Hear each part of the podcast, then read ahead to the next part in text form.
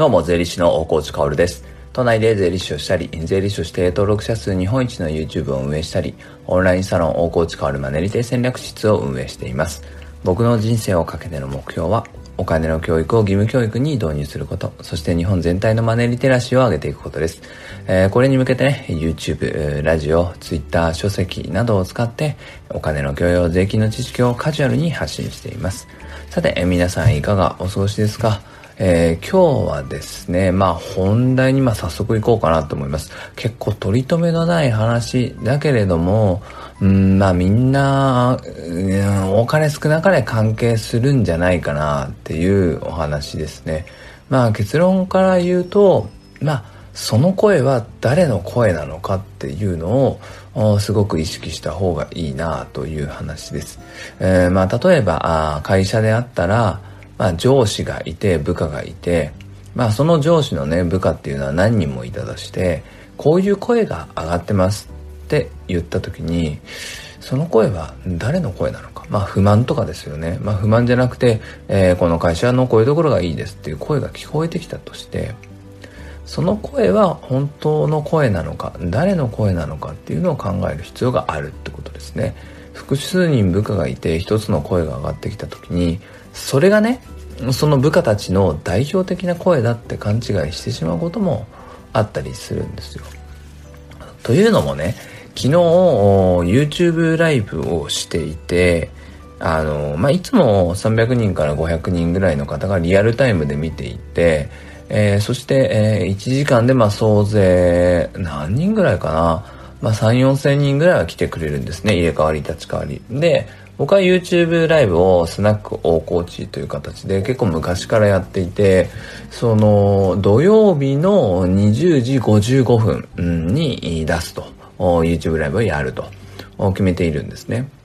なので、まあそこに来てくれる人は結構定着してきているわけですよ。まあ昔はね、土曜日に固定せずに、週末にみたいな感じでやってたけど、まあ最近はね、固定してやってるんですね。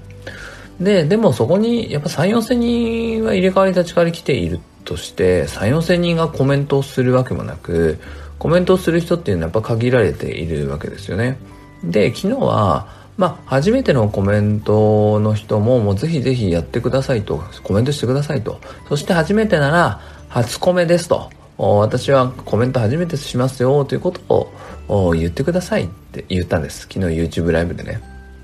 そしたらね、初コメです。んよろしくお願いしますとか、初コメです。いつも見てますとかね、そういう方がね、めちゃくちゃコメントしてくれたんですよ。もう本当に追い切れないぐらい、初コメ全部拾いますよって言ったらもう本当追い切れないぐらいコメントしてくれたんですよね。で、初コメをして、その勢いで2回目、3回目のコメントとかもいっぱいしてくれるわけですよ。いや、嬉しいなと思って、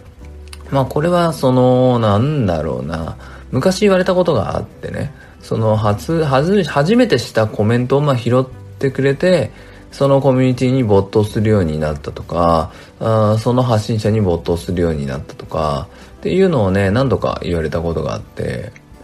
な、すごい重要だよなって思うんです。ただ一方で、昨日思っていたのは、そのコメントくれる人っていうのはやっぱり、不特定多数ではなくてその限られた人であると。いうことは今までも分かっていたんだけれどこれだけコメントをしたことがない人がいてまあもっともっといるんだけれど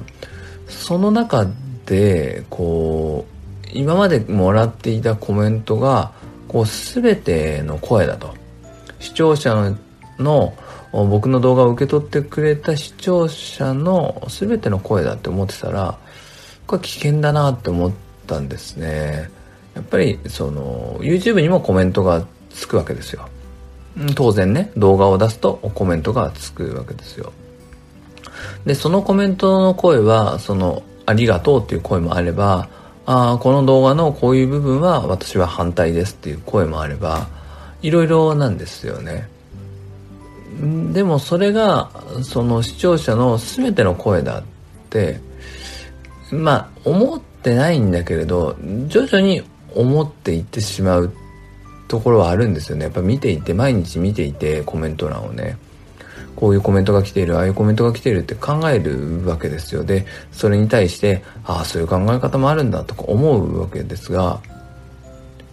ぶっちゃけた話そのうんまあ当然ねコメントが来るってことはその人が思っていて、えー、視聴者を代表する声ではあるのは間違いないんだけれどコメントをしていない人も多いというかむしろそっちの方がめちゃくちゃ多くてえー、その人たちが考えてることっていうのを察するっていうことがあまあ一番重要なんだろうなって思いましたね。昨日あんなにもやっぱり初めてコメントしますっていう人が多くて多分今までコメントしてくれた人より絶対多いですからね。だからそこの声っていうのは可視化されないけどないものとして扱っちゃいけないなって思いました。だから大きなコミュニティを運営する人 YouTube の登録者が多いとか Twitter のフォロワーが多いとかあとはオンラインサロンの会員数が多いとかそういう人たちそういうところのリーダーをやってる人たちは声の耳の傾け方っていうのは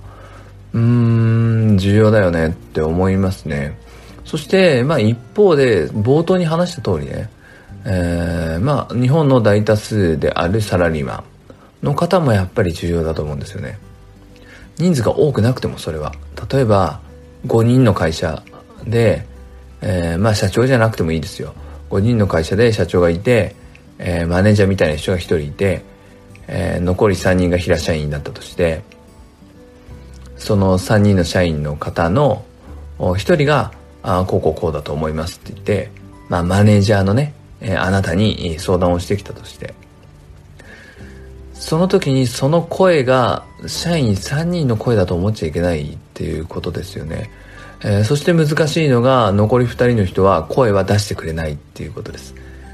これはすごい難しいよなって改めて思いましたね意見を必ずしも言ってくれない人がたくさんいるわけでそしてその人たちっていうのは不満も称賛もしてくれないわけだから、まあ、称賛をしてくれないのはね、いいと思うんですよ。その、心では満足しているから。でも、不満を声にしてくれないっていうのは本当に厳しくて、察することができないとね、こっちが。何も言わないまま立ち去ってしまう。これをね、どうにか防ぎたいなって昨日思いましたね。でもこれは本当に難題だなって思いました。うーん、まあコミュニティのね、数というかコミュニティにそんの中に存在する人間一人一人の数が増えれば増えるほどやっぱり声を上げない人も物理的に増えていくわけで僕はもう YouTube がね多分今月登録者20万人ぐらいいくんですよ。20万人に到達するんですよ。その時に多分コメントをしたことがない人見て感想を言ったことがない人僕に伝えない人っていう方方が多分19万人とかいるんじゃないかな。その人たちの声っていうのは僕は知りたい。知りたいです。どう思ってるんだろう。で他にもねもちろんオンラインサロンも450人60人ぐらいいます。その中でもやっぱりコメントをしてくれている方っていうのは限られている。でもその声がそのコミュニティの全ての声だと思っちゃやっぱりいけなくて。そう思っちゃうと失敗するってことですね。結論何が言いたいかっていうと人一人一人を見ろっていうことですね、えー、その人に生活があってその人に感情があってその人に、えー、置かれた立場とか仕事があってで基本的にはその人はあ主義主張を表に出さない。でもリーダーというかそこに関わっていく人たちっていうのはそれを察する必要があるってことですね。これ本当に難しいなって思います。今喋っててもね。やっぱり察するってそのできるけどさ間違ってることもありますからねだからやっぱり声を上げてくれる人っていうのは分かりやすくて大切だけど声を上げない人っていうのもそれ以上にたくさんいるわけで、えー、そこに寄り添って察して、えー、しっかりとコミュニティを運営していかなきゃなと思った話でした。何かの参考になれば幸いです。それでは素敵な一日を最後まで聞いてくれたあなたに、幸あれ。じゃあね。